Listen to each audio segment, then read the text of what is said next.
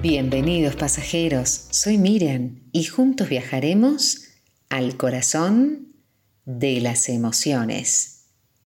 Y a partir de este aislamiento producido por la pandemia que estamos atravesando, se incrementó notoriamente la utilización de herramientas digitales para mantener el funcionamiento social, laboral, de los vínculos, y si bien esto está produciendo un salto creativo y de innovación muy beneficioso para la humanidad, la manera abrupta en la que se potenció puede ser parte del estrés que sufrimos en la actualidad.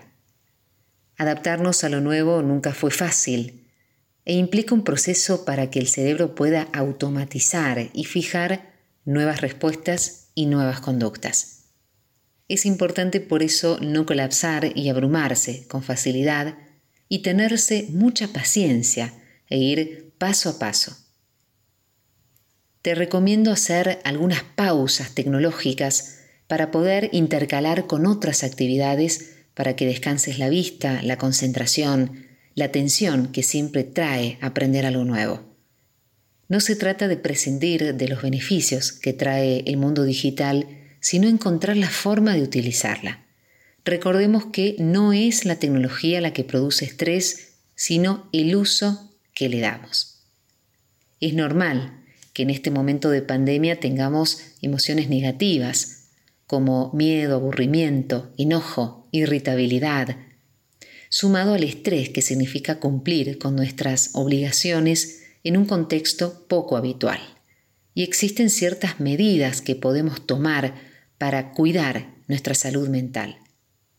Hablar acerca de nuestras emociones, buscar contención es algo que te puede ayudar.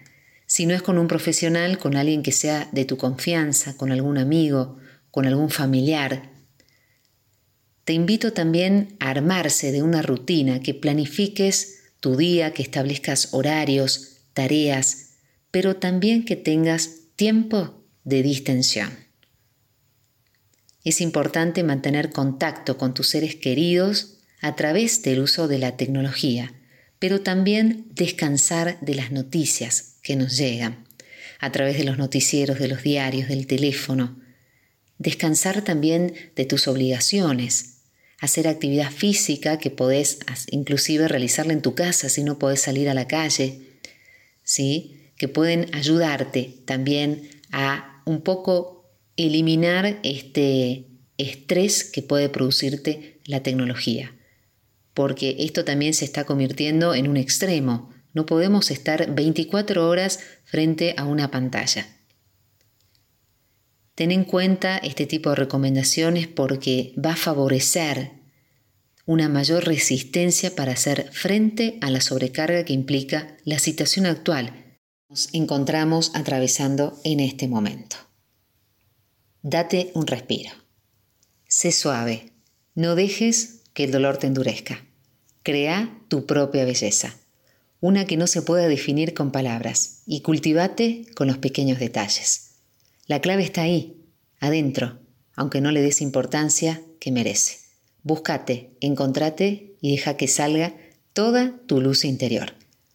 Déjate vivir y seguí siendo todo lo hermoso que eres. Que tengas un buen viaje.